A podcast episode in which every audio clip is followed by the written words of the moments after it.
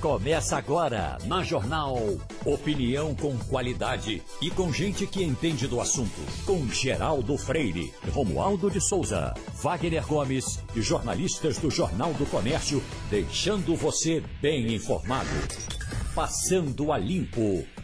Vamos começar logo com você passando a limpo a situação aí do seu jogo, Berg Santos. Acabou de acabar?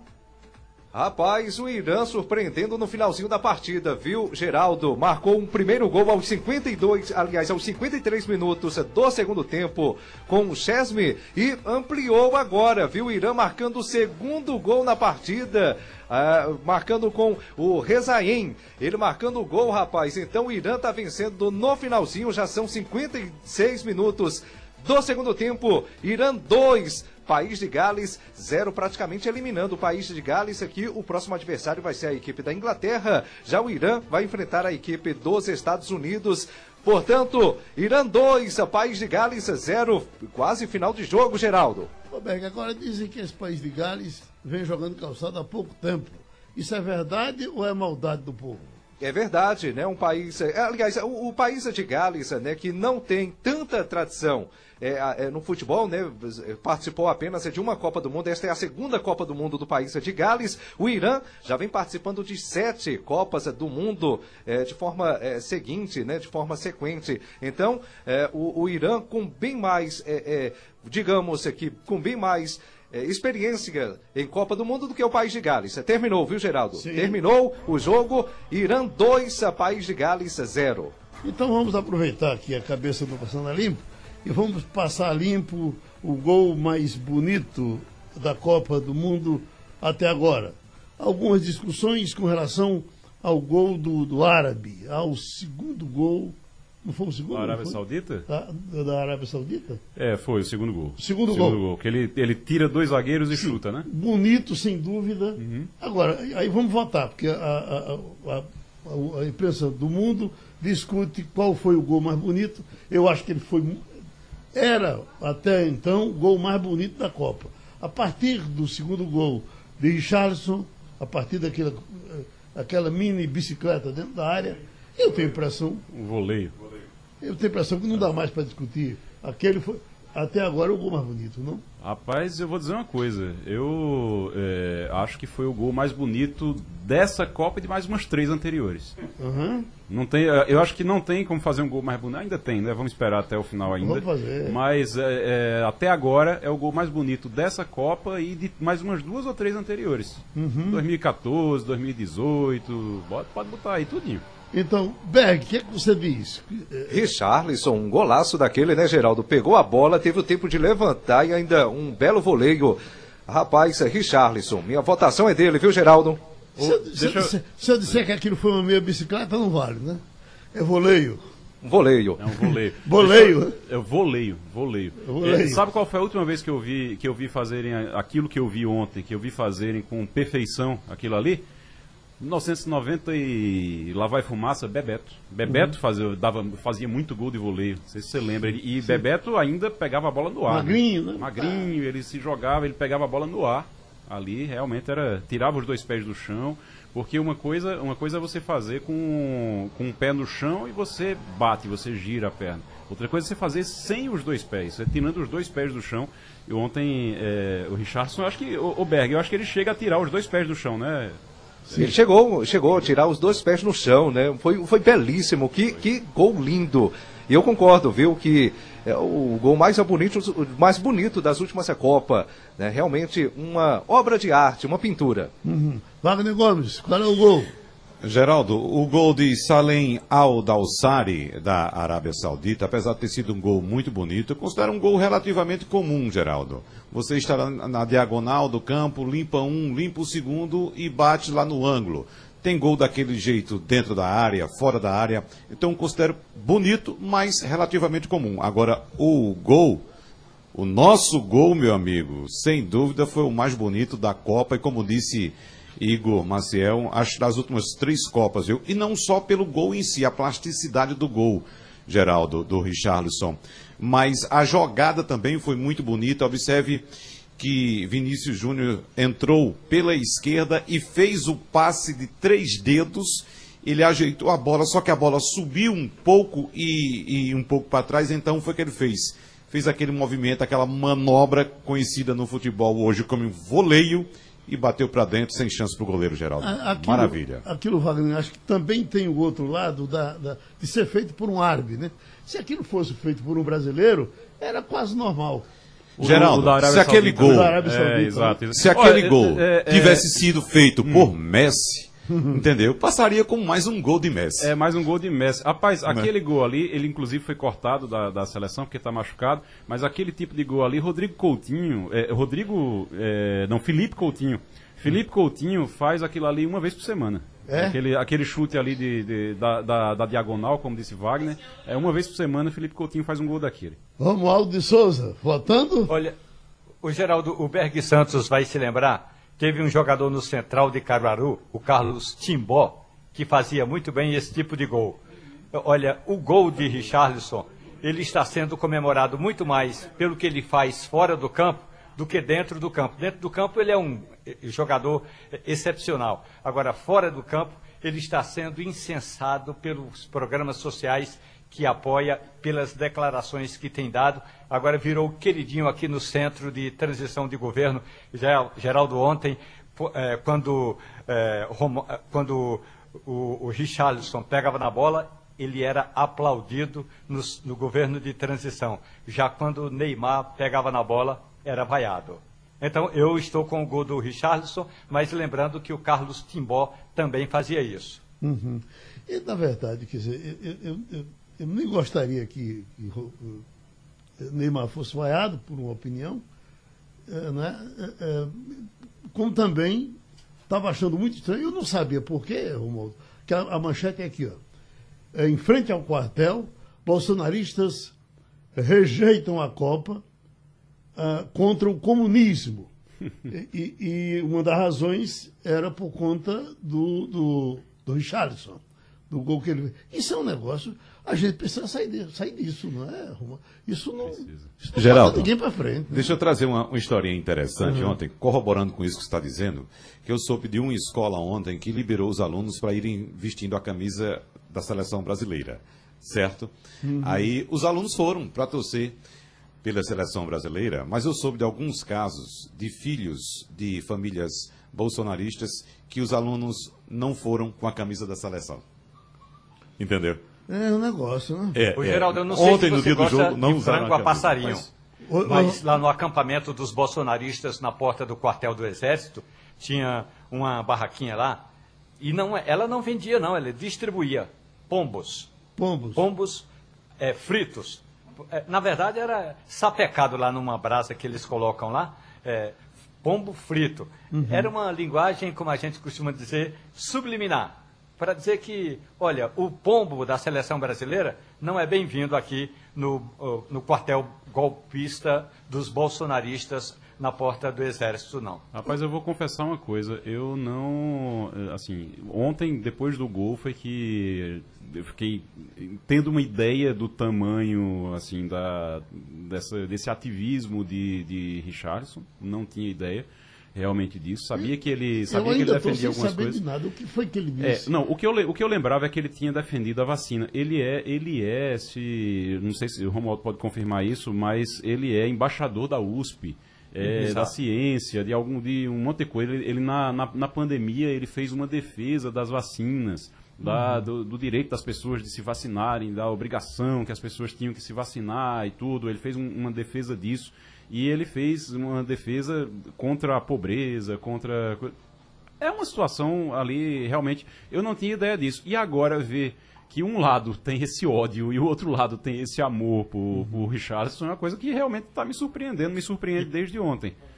Exatamente. E parte dos salários dele, é, inclusive da- do salário de imagem, Geraldo, é doada para um centro de combate ao câncer infantil.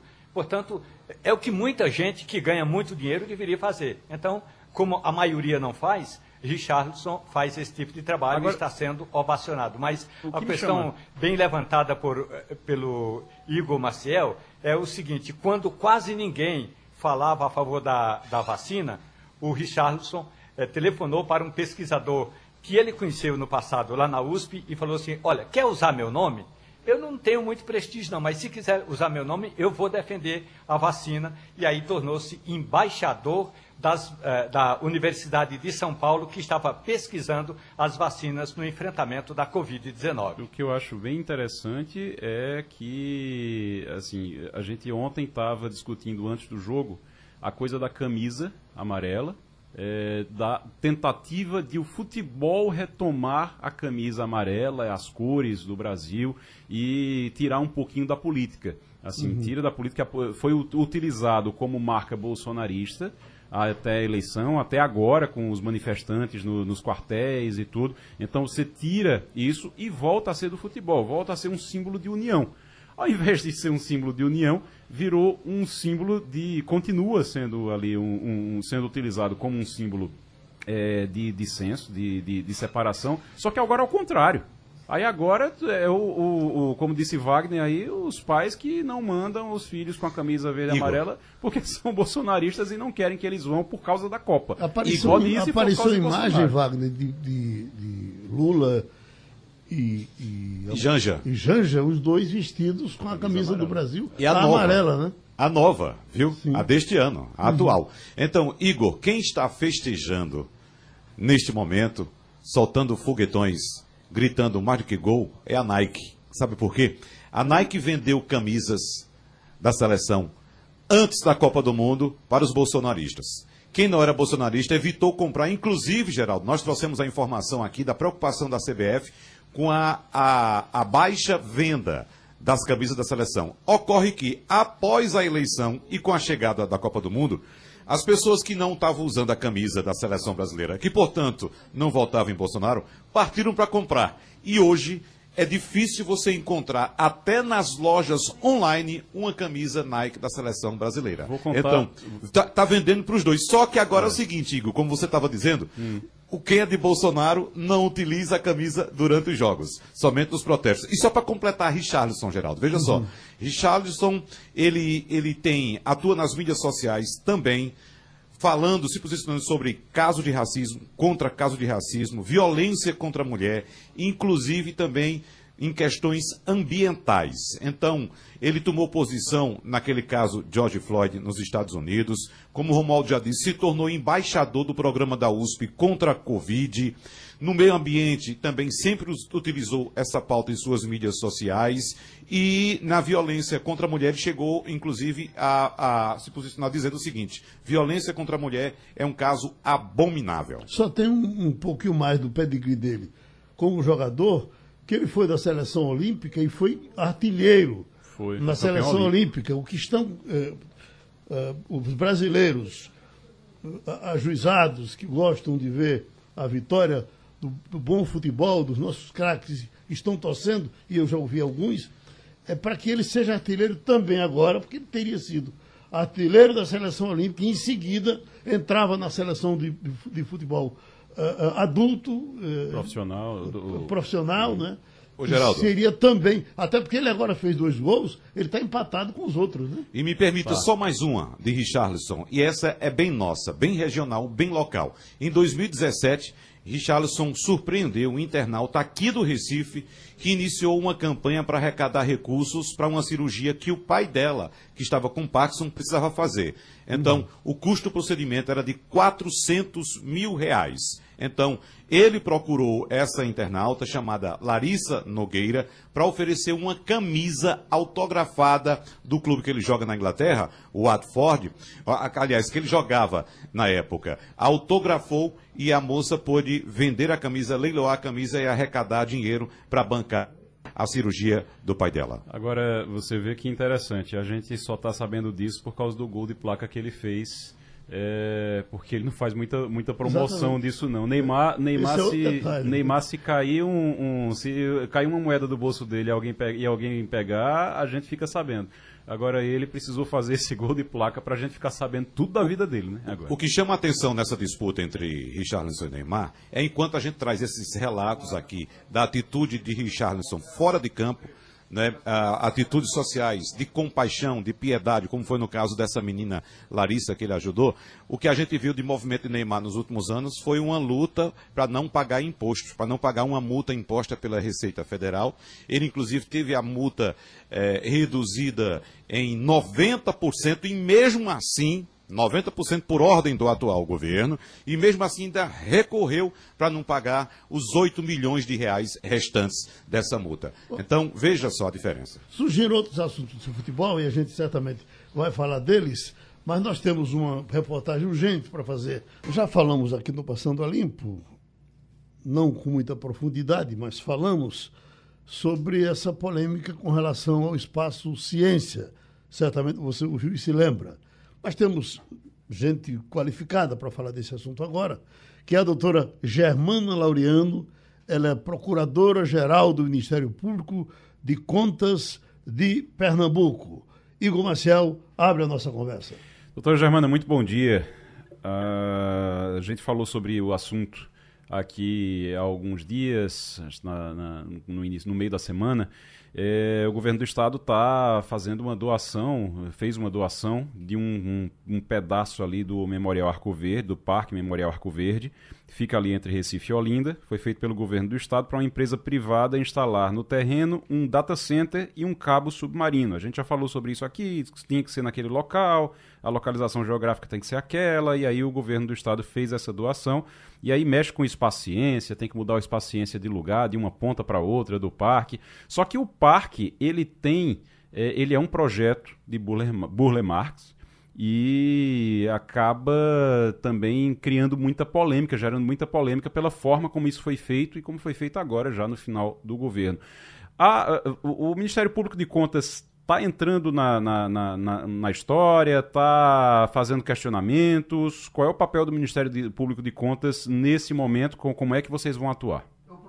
Doutor, eu, olha, porque como eu, como eu não concordo no inteiro com o Igor, uhum. desde o começo nisso, porque, na verdade, veja, o que eu acho com relação ao governador é que, diferentemente, do, eh, o governador não foi candidato. Ele não foi candidato nem à reeleição, já tinha sido. Sim, sim. Né? Uhum. Nem foi candidato ao Senado, nem a deputado. Enfim, ele optou por cumprir o mandato dele até o final. Então, na minha cabeça, ele tem sim que. Não, até o dia 31 e de, brigando de pelas coisas. Até o 31 de dezembro. Se ele não fizer, outra pessoa vai e faz, é. faz de um jeito ou faz de outro. Então, é, é, eu acho que o fato dele, ter, dele querer fazer não seria condenado por isso. Não, Agora, a, a se nossa, isso é certo ou errado é, é, a história. A nossa discordância aqui é exatamente, é somente essa, essa coisa. Essa, o que é que a gente, o que é que você pode fazer numa reta final de governo e o que é que não pode. Mas deixa a doutora Germana pois falar. Pois não, doutora. É, bom dia, Geraldo, para você. Bom dia, Igor, e para todos os ouvintes de vocês. Muito boa essa, essa ponderação, tanto de Igor como de, de Geraldo é, nós resolvemos começar a investigar esse fato não pelo momento, que isso fique claro, é, em que está acontecendo, em reta final de mandato. De fato, até 31 de dezembro é, de 2022, a autoridade legitimada para conduzir os interesses do Estado é o governador Paulo Câmara. Existem restrições na lei de responsabilidade fiscal do que ele pode ou não fazer agora, mas essa questão não se coloca em relação a esse assunto do espaciense. E nem estamos contra a atração do investimento desse porte, que, pelo que os entendidos né, falam, essa coisa desse cabo que vem vai melhorar muito a qualidade da internet. O nosso ponto é, tem que ser considerada a área que foi eleita o fundamento que é colocado é de que só poderia ser ali. Aí, o que é que nós estamos apurando? Que colocar ali tem um prejuízo a uma área que faz parte da zona de influência do sítio histórico de Olinda, que é tombado pelo IFAM. Porque, eh, não sei se, se, vocês sabem, amigos, mas quando se tomba uma área como sítio histórico de Olinda, tem que se preservar a paisagem então, quem está ali no Parque Memorial Arco Verde tem que conseguir ver, vai construir um data center ali. Então, o IFAM tem que ser chamado para esse processo. Não consta, não foi divulgado que o foi. Então, nós acionamos já o Ministério Público Federal para verificar esse aspecto, inclusive assegurando o exercício da competência do IFAM, E outro aspecto que tem que ser comprovado, nós estamos é, analisando para nos próximos dias instarmos o Tribunal de Contas a fazer essa análise, é essa premissa de que só pode ser ali. Porque não sei se os amigos sabem, mas no final de 2021 existia uma outra lei cedendo o uso de outro terreno, outra área, ali na, na Agamenon, na circunvizinhança do Parque Memorial Arco Verde, mas não era lá onde está o espaço para esses empreendimentos. O Estado de Pernambuco cedeu ao município do Recife. Inclusive, na época, era prefeito o, o, o atual secretário de Desenvolvimento Econômico, Geraldo Júlio, e repercutiu na página oficial da Prefeitura do Recife essa lei. Então, se em dezembro de 2021 era possível que os empreendimentos ocorressem em outra localidade, qual foi o dado objetivo que mudou no aspecto de conformidade, de adaptabilidade do local para outubro de 2022? Não está claro para o Ministério Público de Contas. A informação que eu tive foi de que teria uma, uma eh, por uma questão legal, teria que ser Recife. Essa outra parte poderia ficar, ah, ah, eh, parece que já era Olinda. E aí não, não, eh, não fechava para fazer o convênio, que tem prefeitura do, do, do, do Recife também no meio da doação. do Recife. Assim, assim, é, me, é, assim é, me disseram. porque existe um protocolo de intenções de 2020 que foi feito na, entre o município do Recife, o governo do estado e essas empresas uhum. Space Cable e a outra empresa. Mas isso é um protocolo de intenções. Se há algo de interesse para o Estado de Pernambuco, por que não pode convocar a administração do município de Olinda a participar desse processo?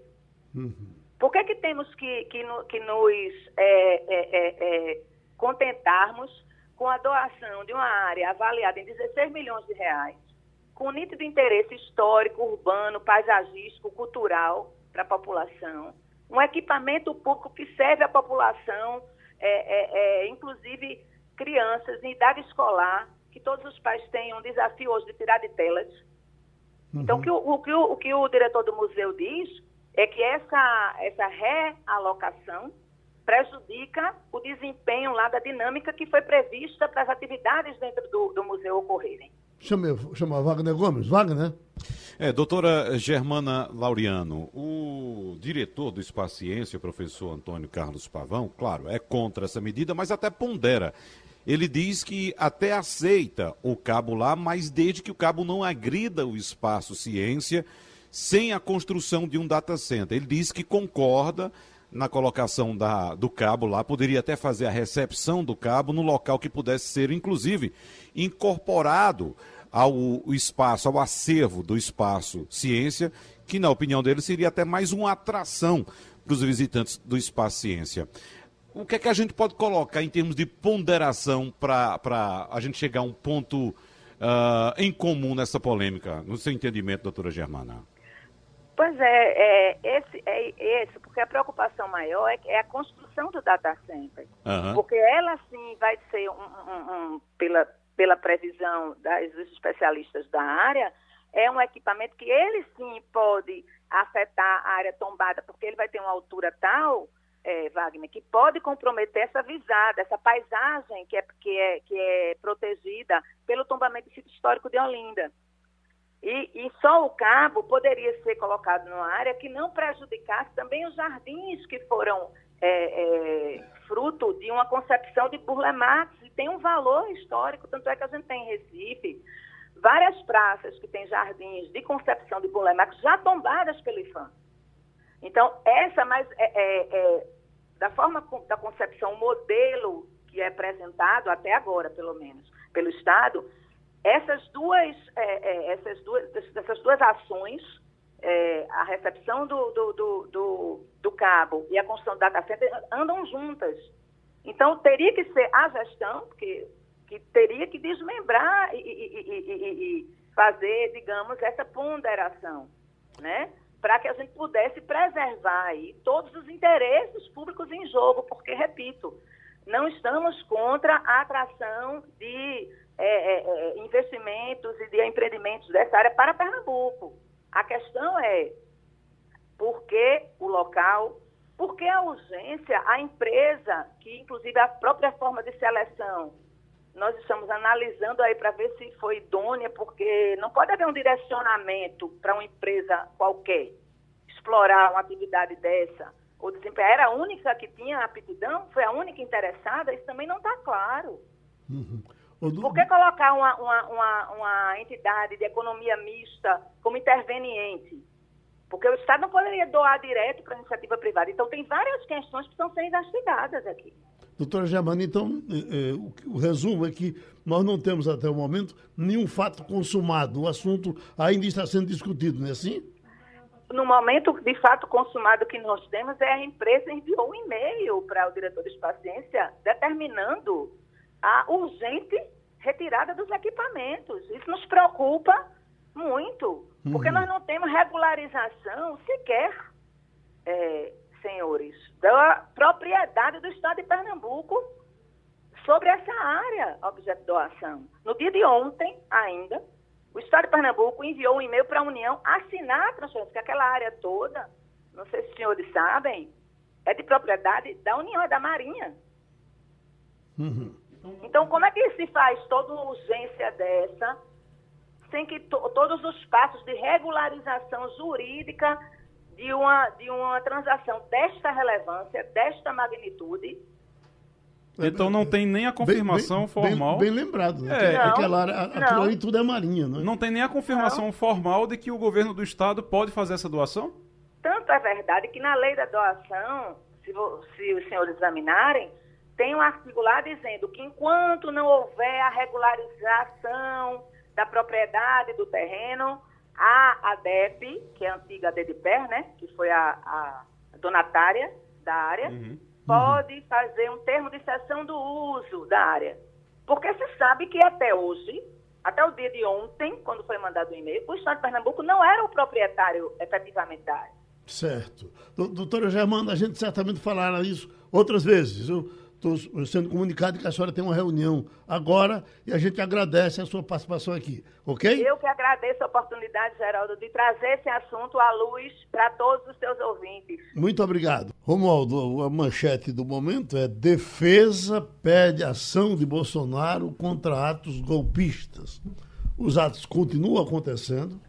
Teve um, inclusive, hoje pela madrugada, no estado de São Paulo, Mato Grosso do Sul tem problemas, Santa Catarina tem problemas. Não sei, Igor, se o pessoal daqui da, da porta do quartel já foi embora, mas é, é, virou moradia ali, uma espécie de invasão. Ele só fez acampamento, montou acampamento, acampamento né? Uhum. realmente. Eu não Romualdo sei também já se disse já que saíram. Brasília tem gente comendo galeto.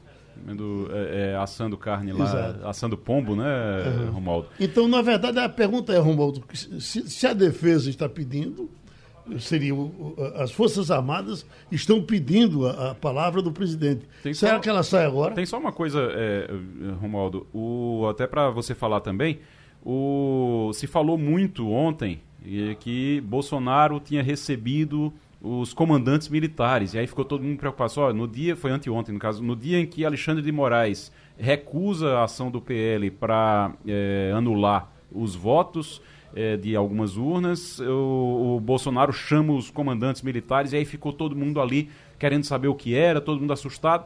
Na verdade, eram os militares que estavam indo lá, pelo que a gente entendeu, cobrar Bolsonaro para que dê um jeito de acabar com essa, com essa coisa na frente dos quartéis, não é isso? É, tem dois detalhes importantes. O primeiro é que com o recesso ou as férias é, ou descanso remunerado do comandante da Polícia Rodoviária Federal, que vai fazer um curso no exterior, o Silvanei Vasques, na Polícia Federal, na Polícia Rodoviária Federal, houve uma reunião com comandantes das polícias onde ainda há resistência para a retirada desses manifestantes em rodovias. A Polícia Rodoviária Federal está pedindo apoio e se articulando com polícias militares e a Força Nacional para remover esse entulho eh, de caminhoneiros e de grupos que fazem protestos em rodovias federais. As polícias eh, estaduais, houve uma reunião com o presidente do Tribunal Superior Eleitoral, e o ministro Alexandre de Moraes pediu apoio para que as polícias militares também apoiem tanto a polícia rodoviária, quando foi em, em estrada federal, como se ocorrer em, estradas municipais ou estaduais que a polícia militar já comece a atuar. Aqui em Brasília, o Comando Militar do Planalto já havia pedido ajuda ao governador do Distrito Federal, Ibanez Rocha, que fez várias atuações. Uma delas evitou a propagação de carrocinhas de cachorro-quente, eh, aquelas barraquinhas que ficam instaladas, muitas delas ainda estão, na porta do QG do Exército. Depois foi a vez do Detran. O Departamento de Trânsito de Brasília foi lá e, de uma tacada só, multou 254 veículos que estavam estacionados de forma irregular. Agora, o que ocorreu nesse encontro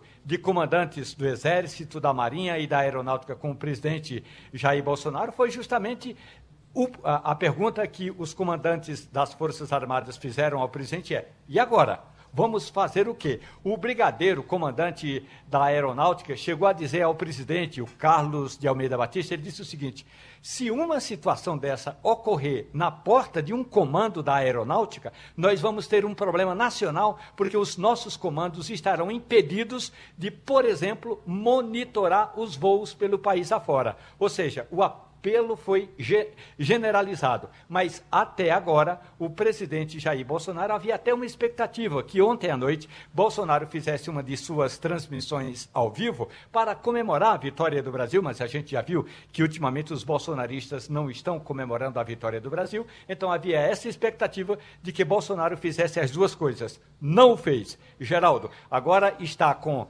a, a, Polícia Rodoviária Federal, os comandos da Polícia Militar e até das guardas municipais. Wagner?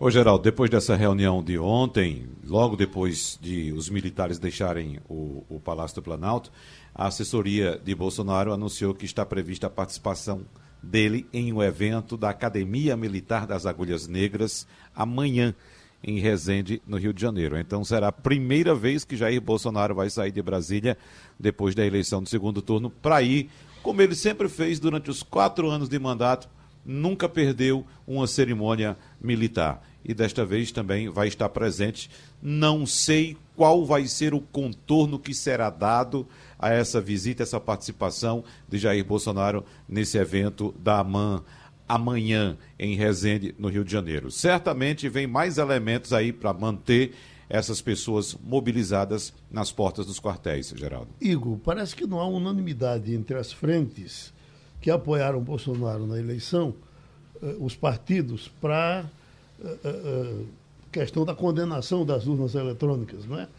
Teve, tem o PL e os outros não querem a contaminação do PL pelo menos um partido ou dois. É, os principais partidos que apoiaram Bolsonaro em 2022, nesse ano, nessa eleição agora de outubro, é, foram o PL, claro, o partido dele, PP, o né? Republicanos e o PP. Uhum. Republicanos, depois da ação do PL, o Republicanos e o PP se afastaram, disseram, ó, oh, a gente não tá nessa, não vai entrar nessa, até porque eles ficaram preocupados, eles ficaram com medo de acabarem sendo punidos também. Fizeram questão de dizer, não temos nada a ver com isso, isso é uma coisa do PL, isso é uma coisa do Valdemar Costa Neto e do Bolsonaro, não temos nada a ver com isso. Então se afastaram exatamente para não correr o risco de ficarem sem dinheiro também, porque o PL teve aí é, um bom resultado, um ótimo resultado, fez 99 deputados, é, fez uma bancada muito forte, a maior bancada no Senado também, e aí de repente você, o Alexandre de Moraes, como punição por conta da litigância de má-fé, que ele considerou litigância de má-fé, que é a, ação do, do, do, PL contra as urnas, disse, ó, beleza, vocês vão pagar 22 milhões e 900 mil agora, 900 mil reais, 22 milhões agora para, é, a título de compensação de multa pelo que vocês fizeram, pelo que vocês estão fazendo. E é muito dinheiro. É uhum. É muito dinheiro. E é dinheiro que vai sair do fundo eleitoral. Bloqueou o fundo eleitoral e disse: pronto, só recebe fundo eleitoral agora depois que pagar essa multa de 22 milhões e 900. E o Republicanos e o, o PP disseram que não tem dinheiro para arriscar desse jeito também. Tem muito dinheiro, mas não tem para arriscar desse jeito também. Disseram: ó, oh, não temos nada a ver com isso. Foi uma coisa de Valdemar. E aí houve sim agora um afastamento. Qual é a questão? No caso do PP, o PP sempre ficou, apesar de ter muito forte ali com Ciro Nogueira, é, o PP está muito forte dentro do governo Bolsonaro, nos estados nunca foi algo muito consistente. Você tem aqui em Pernambuco, por exemplo, o PP apoiou a, reeleição, a, ele, a eleição de Lula. Uhum. Aqui, o PP com Eduardo da Fonte. Apesar de dentro ter um núcleo bolsonarista, dentro uhum. do PP. E o PP fe, conseguiu fazer ali dos dois lados, conseguiu fazer uma votação boa em Pernambuco. Então, mas ficou liberado realmente aqui em Pernambuco. Outros estados isso, isso também aconteceu. No caso do Republicanos, o Republicano sempre manteve uma ponte com o governo Lula. É, pelo menos duas, mas uma delas é pernambucana. E é o Silvio Costa Filho. Silvio Costa Filho é presidente do Republicanos aqui em Pernambuco, apoiou a eleição de Lula também e hoje é a ponte do Republicanos com Lula. Republicanos, inclusive, que já avisou que vai ficar independente. Não vai ser, não, não vai para a oposição, não vai apoiar o governo Lula logo de cara, mas também não vai para a oposição. O, o ministro Alexandre Moraes disse que a litigância é de má fé, o PL disse que não é. Quem é que vai dizer uh, qual, qual vai ser a terceira opinião que vai valer, Romulo? É, se o PL de fato cumprir o que me disse Valdemar Costa Neto, Valdemar Costa Neto disse que a assessoria jurídica do partido iria apelar dessa decisão, o que é normal. Então, se o PL apelar, aí Alexandre de Moraes tem de levar para o plenário. E aí não será apenas o voto dele, mas serão de todos os sete ministros que vão analisar se Alexandre de Moraes estava correto. Aí o PL disse o seguinte: como se trata de fundo partidário, se houver algum problema na, no contingenciamento, só para usar uma palavra técnica, desses recursos, nós podemos apelar ao Supremo Tribunal Federal, porque o fundo eh, eleitoral e o, também o fundo partidário são fundos constitucionais e, portanto, essa é uma questão do Supremo Tribunal Federal. Não vai parar por agora, Geraldo. Agora, Geraldo, o PP e o outro partido. Ah, me fugiu agora. Republicanos. Republicanos. Republicanos. O PP e o Republicanos ainda estão discutindo como é que vão correr dessa determinação de Alexandre de Moraes. E uma das possibilidades é levar uma representação ao TSE para que a coligação não seja considerada de maneira única na ação que foi apresentada pelo PL. O PL apresentou a ação, atenção, não foi em nome do PL, não. O PL apresentou a ação em nome da coligação sem combinar com a coligação. Inclusive, muitos integrantes de outros partidos, dirigentes de outros partidos, tentaram demover Valdemar da Costa Neto dessa ideia de questionar o resultado das urnas, mas não conseguiram. Né? Eles citavam, inclusive, que o presidente do PL, Valdemar da Costa Neto, poderia se tornar alvo de Alexandre de Moraes, como de fato ele se tornou. Ele agora faz parte do inquérito das fake news. Então, os partidos estão discutindo e, claro, estão levantando essa tese de que não foram consultados e o que o PL simplesmente chegou e colocou todo mundo no mesmo balaio e jogou para dentro do, do, TSE. Agora, o, o, o, Republicanos, é, como a gente estava dizendo aqui, o Republicanos e o, PE, e o, o PP correram logo para dizer, ó, não temos nada a ver com isso, estão tentando isso. mostrar isso é, no papel, né, juridicamente, uhum. e dizer, olha, não temos nada a ver com isso, tentando se desvincular. Queremos Agora, nosso dinheiro. Queremos nosso dinheiro, deixa o nosso dinheiro quieto aí. Agora, o, o, tem uma, uma.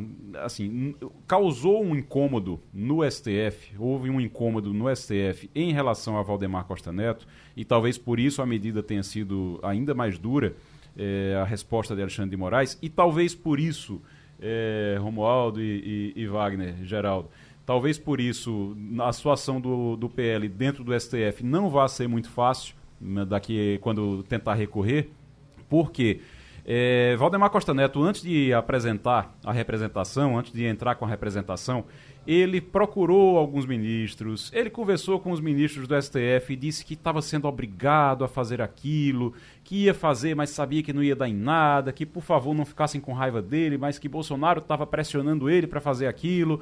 E aí depois ele fez, é, fez, deu entrevistas duras, foi realmente até a, a, a, o, o, foi incisivo e o advogado e o engenheiro do partido o engenheiro que foi contratado pelo partido para analisar as urnas foram incisivos também contra o Tribunal Superior Eleitoral. E aí os ministros disseram: Ó, oh, peraí, Valdemar estava fazendo jogo duplo aqui. Ele vem para cá é, é, é, posar de coitadinho porque está sendo obrigado a fazer aquilo e depois vem com esse, com esse nível de, de, de, de questionamento.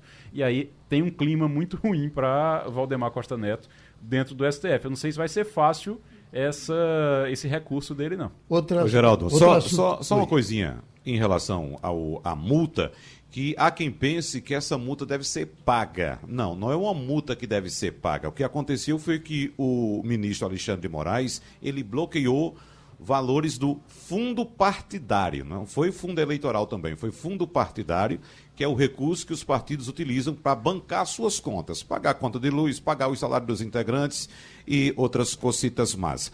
Então, foi o bloqueio do fundo partidário. Então, os partidos ficam sem receber esse valor equivalente a 23 milhões de reais. Mas, de alguma forma, é pago, né?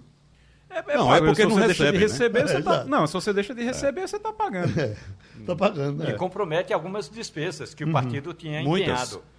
Uhum. Geraldo, o, o, Valdemar Costa Neto é, prometeu ao presidente Jair Bolsonaro que a partir de janeiro ele vai ser um dos importantes assessores, talvez até ganhe o nome de presidente de honra da legenda.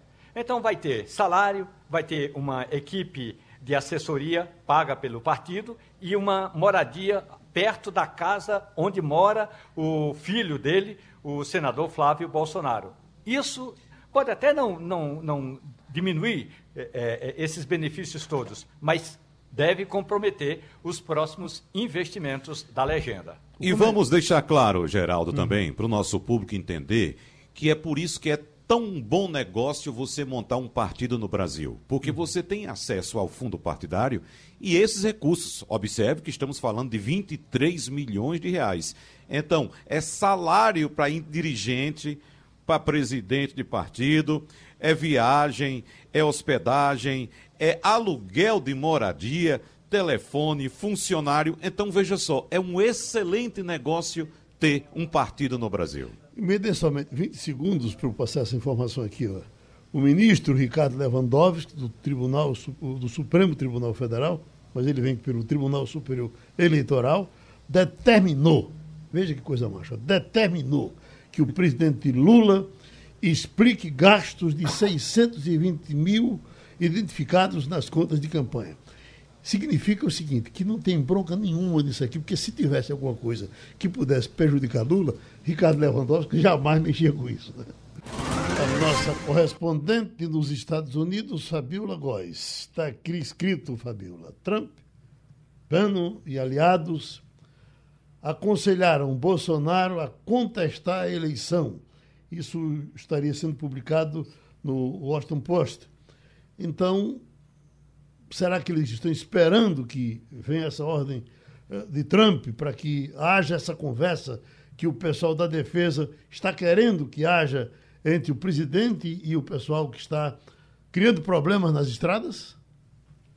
Bom dia, Geraldo. Bom dia a todos. Realmente, isso é uma informação que está sendo bastante divulgada aqui, né? Essa matéria do Washington Post que disse que o Eduardo Bolsonaro, logo depois das eleições, né, em que o pai dele foi derrotado no segundo turno, ele teve aqui nos Estados Unidos, foi até Flórida, onde mora o presidente, ex-presidente Donald Trump, e se encontrou com ele e também se encontrou com Steve Bannon, lembrando que é um estrategista de Trump que já chegou a ser preso e está sendo acusado novamente, pode ser que seja preso novamente por estar tá envolvido, né, com as incitações de violência lá na, no 6 de janeiro no Capitólio, e Jason Miller, que é um outro estrategista também de campanha de Donald Trump. O Eduardo Bolsonaro, ele veio mesmo se aconselhar, e eu não vou, assim, não posso dizer com certeza, mas essa orientação né, do PL de tentar anular né, a eleição, esse pedido, esse recente pedido que, em que o presidente do TSE negou né, de verificar urnas, isso pode sim ter surgido né, nessa conversa. O problema é que aqui nos Estados Unidos funciona bem diferente. A gente não tem aqui um Tribunal Superior Eleitoral como tem no Brasil, sistema extremamente fortalecido. Aqui cada estado define a sua eleição, então não tem um órgão nesse sentido e, portanto, não haveria crime, né, imputar uma falsidade, uma falsidade das urnas, enfim, aqui nos Estados Unidos nesse caso, mas no Brasil é diferente. No Brasil é criminalizado. Se você vai é, colocar a justiça, né, colocar, atacar o Estado Democrático de Direito, como está sendo feito no Brasil. Então, essa é uma essa conversa, né, que acabou sendo confirmada mesmo pelo Steve Bannon, os jornalistas perguntaram ao Steve Bannon e perguntaram também ao Jason Miller se houve essa conversa com o filho do, do presidente Bolsonaro. E ficou confirmado. Então, a gente já tinha essa suspeita né, de que a campanha de Trump estava interligada com a campanha de Bolsonaro e também de orientação, e pode ser que, de fato, o Donald Trump converse né, pessoalmente, atenda o, o presidente Bolsonaro nesse momento de derrota. Né? Ele tá aí, estava escondido durante 20 dias, reapareceu, mas a gente não sabe o que pode vir. Tem muita gente ainda manifestando na frente de quartel. Teve manifestação também aqui em Washington, na frente, na frente da OEA, né, Organização dos Estados Americanos. A Carla Zambelli estava aqui querendo denunciar o Brasil, né, o sistema político brasileiro, porque ela estaria sendo tolhida em sua liberdade de expressão. Então veio tentar pedir ajuda aqui à OEA mas não houve nenhum pronunciamento oficial nesse sentido. E aí a gente agora espera os próximos passos. Vamos ver se o Trump vai se encontrar com o Bolsonaro. Igor? O Fabiola, muito bom dia para você. Ah, o que você falou agora sobre ter ido buscar uma receita nos Estados Unidos para um, um, ambiente completamente diferente que é o Brasil, um ambiente de lei, de tudo completamente diferente. Você tem toda a razão. É mais ou menos como você é, pegar um, um, uma receita, você querer fazer uma receita que foi produzida para fazer no forno, você fazer, tentar fazer no micro-ondas. Não vai ficar a mesma coisa, vai acontecer, vai dar alguma coisa errada. Então, é, foi mais ou menos isso que, que fizeram. Aqui tem outras coisas também que aconteceram, que no mesmo dia em que foi feito é, isso, é, morreu Erasmo Carlos aqui. Então isso chama a atenção da mídia também, acaba dividindo a atenção da mídia. E além de tudo, tem Copa do Mundo aqui também, que é muito importante. Então isso acaba é, puxando a atenção, além da questão jurídica, mas tem a questão também da opinião pública que acabou dividindo com muitas outras coisas. Então acabou que o, o, esse, essa ação do PL não deu em nada, pelo menos para as urnas, mas provavelmente vai dar em muita coisa para o PL. Agora, você estava falando de Donald Trump. Donald Trump está numa batalha para ser candidato de novo pelo Partido Republicano, para ser candidato a presidente novamente. Ele vai conseguir? Diz que ele está na frente na, nas pesquisas internas do partido, mas tem um processo. Inclusive, o Michael Pence é, Mike Pence está tá sendo convocado para dar um testemunho naquelas, na, naquele processo, naquela investigação criminal sobre o Capitólio, é, que Donald Trump é, é, alvo desse processo. Tem Donald Trump tem chance de ser candidato realmente a presidente? Bom dia, Igor. Tem sim, e ele tem anunciado, ele tem tentado deixar os seus rivais meio de escanteio, mas não está conseguindo ele tem um grande opositor, que é o governador da Flórida, né, dentro do partido dele, o DeSantis, e ele está querendo que é, o DeSantis não se, não concorra, né? não dispute com ele as prévias para ser o candidato do Partido Republicano. Agora, o Trump está muito queimado, né? o Departamento de Justiça está investigando, né? os procuradores estão investigando, tem aquela comissão do Capitólio que provavelmente deve acabar agora em dezembro, porque o Partido Republicano ganhou a maioria né, na Câmara dos Deputados perdeu no Senado, mas ganhou na Câmara dos Deputados. Então, é, essa, essa apuração que está sendo feita deve se encerrar agora no final do ano, porque a partir de 3 de janeiro já tem uma outra configuração da Câmara. Né? Então, assim, a gente. É, no, ele já se lançou como candidato, assim como o Biden já está dizendo que vai ser candidato, já está tendo apoio porque seria o único nome do Partido Republicano no momento, no Democrata no momento, para poder combater o Donald Trump. Mas o Trump ele está enrolado aí na justiça, ele está querendo se, se proteger também, né? Ele foi acusado também de, de, de furtar, né, documentos secretos do, da Casa Branca antes de sair, antes de deixar a Casa Branca e, e intocou tudo lá no em Mar, Mar del Lago, onde ele vive, na Flórida. E agora a gente está nessa também nessa expectativa para ver como é que vai, serão essas prévias. Né? Ainda faltam dois anos, mas aqui o processo eleitoral começa bem antes, nessa corrida para a campanha eleitoral. Daqui a pouco a gente vai saber qual é o nome do Partido Republicano, mas dentro da, dentro da composição do partido, ele tem uma, um grande apoio, tem uma resistência, mas essa resistência acabou ficando minada aí agora nessas eleições de meio de mandato mostrando que o Trump ainda tem muito poder no Partido Republicano, então muitos não, nem, se rele, nem se reelegeram, né, os que estavam contra ele, mas é bem possível que ele consiga, sim, mesmo com tanto escândalo, tanta, tanta notícia negativa, né? As finanças dele, das empresas dele também, em Nova York, tem processo no, no, estado de Nova York, na cidade de Nova York contra ele, mas ele vai insistir, ele vai tentar até o fim ser presidente, sim. Romualdo de Souza. Fabiola Góes. Bom dia para você, Fabiola. Me diga uma coisa. Eu estava conversando com integrantes da equipe de transição do governo aqui no Brasil, e se você imagina que a chamada PEC é, da transição para arrumar dinheiro para pagar o, o Auxílio Brasil, que vai chamar-se Bolsa Família, é uma dor de cabeça, tem uma outra dor de cabeça na equipe de transição, é onde vamos, eles, né? Onde vamos arrumar 5 bilhões de reais, Fabiola, que é o tamanho da dívida brasileira com a Organização das Nações Unidas, a ONU e vários outros outras instituições, como, por exemplo, a FAO, que é o organismo que cuida da alimentação e da agricultura. Ou seja, na prática, o Brasil pode perder o direito de voto, Fabiola, se não pagar essa dívida. Porque uma coisa é você dizer, como Lula fazia lá no primeiro mandato, ah, a gente tem que ampliar o nosso poder para ter um assento na, no Conselho de Segurança. Outra coisa é, para ter assento em diferentes conselhos, tem de pagar. E o Brasil está devendo quase 5 bilhões de reais à ONU, Fabiola. Bom dia, Romualdo. É isso mesmo. E chama atenção, né? Porque o número é muito alto, né? E é exatamente para a FAO, né? Que é um organismo que cuida de dar fome no mundo, né? A gente já teve Roberto Azevedo, que foi o presidente, né? Já foi indicado e que agora já deixou, mas enfim, foi uma indicação forte. O Brasil sempre teve, sempre esteve nesse cenário internacional, liderando essas conversas, essas negociações para combater fome, para poder conseguir mais recursos, para levar para países pobres. Lembrando que no governo Lula, no primeiro, no segundo governo dele, foi quando o Brasil teve o maior número de embaixadas em países africanos, porque já pensando sim em o Brasil tentar, né, numa possível provável reforma, vamos dizer assim, no Conselho de Segurança da ONU, onde, onde agora só são cinco membros. Então, a tendência seria aumentar um pouco mais, né? incluir o Brasil, África do Sul e outros países. Então, há uma tentativa, sim, de reforma do Conselho de Segurança. O Brasil